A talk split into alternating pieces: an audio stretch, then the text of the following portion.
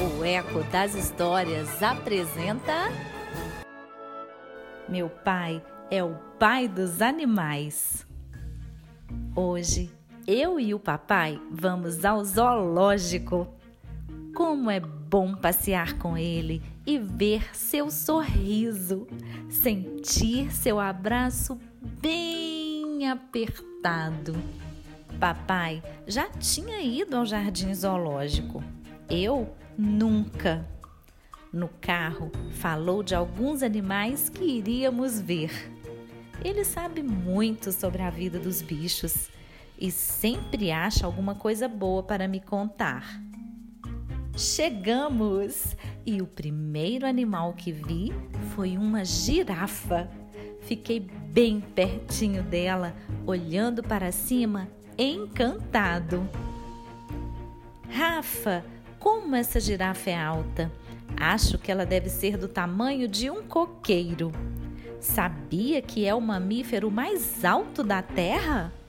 Meu pai falava admirando o pescoço comprido daquele animal cheio de manchas marrons. Acho que deve ser umas três vezes maior do que eu. É o maior pai do mundo. Olha o leão, filho, tão forte e vigoroso. Ele pode ser encontrado livremente na África e na Índia. O macho defende e protege seu bando dos perigos e de outros animais. Pai, lembra daquele dia na fazenda quando você me salvou da enorme formiga bunduda? A Tanajura como você é corajoso! Logo ali estão os maiores animais terrestres. Papai apontou para os elefantes. Fique sabendo, filho, que o elefante usa a tromba, que é seu nariz, para cheirar, emitir sons, tomar banho, apanhar objetos e até derrubar coisas pesadas. Ele é muito forte. Ah, papai, você também é forte. Quando estou cansado, você me carrega nos ombros por um tempão. Agora, papai falou sussurrando. Espie o lobo guará. Fique bem quietinho, porque ele é arisco. Veja suas orelhas, parecem radares, captam os mínimos ruídos são bons caçadores porque prestam atenção em tudo. Eu aprendi isso na escola. Falei bem baixinho. Logo me lembrei de como meu pai é atento no trânsito.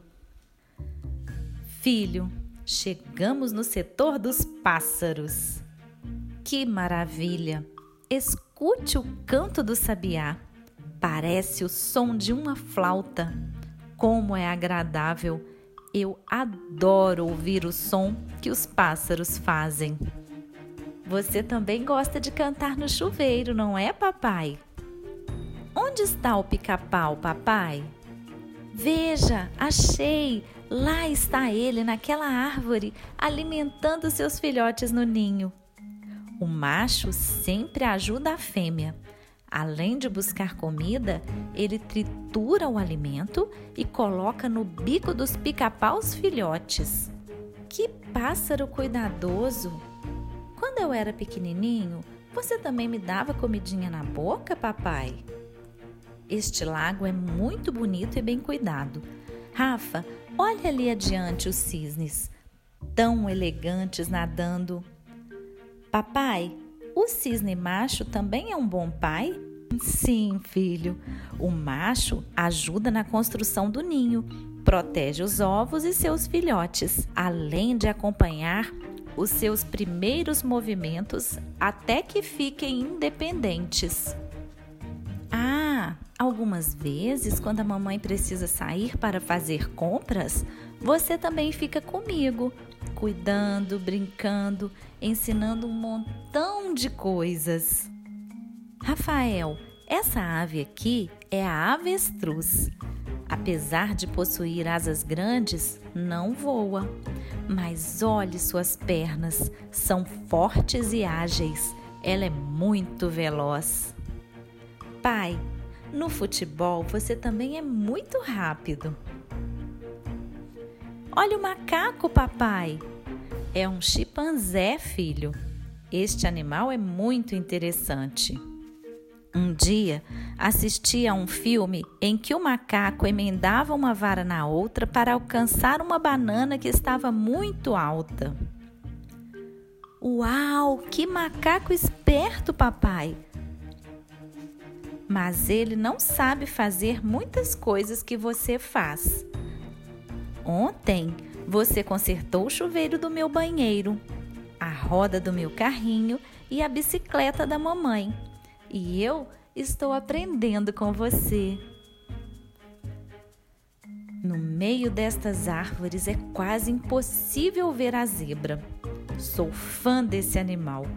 Vou te contar uma curiosidade sobre ele.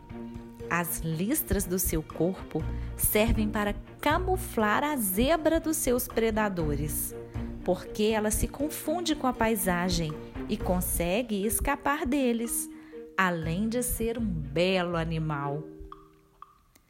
Isso eu não sabia. Que bom que eu tenho você para me ensinar. E aquele bicho ali com dentões, sabe quem é?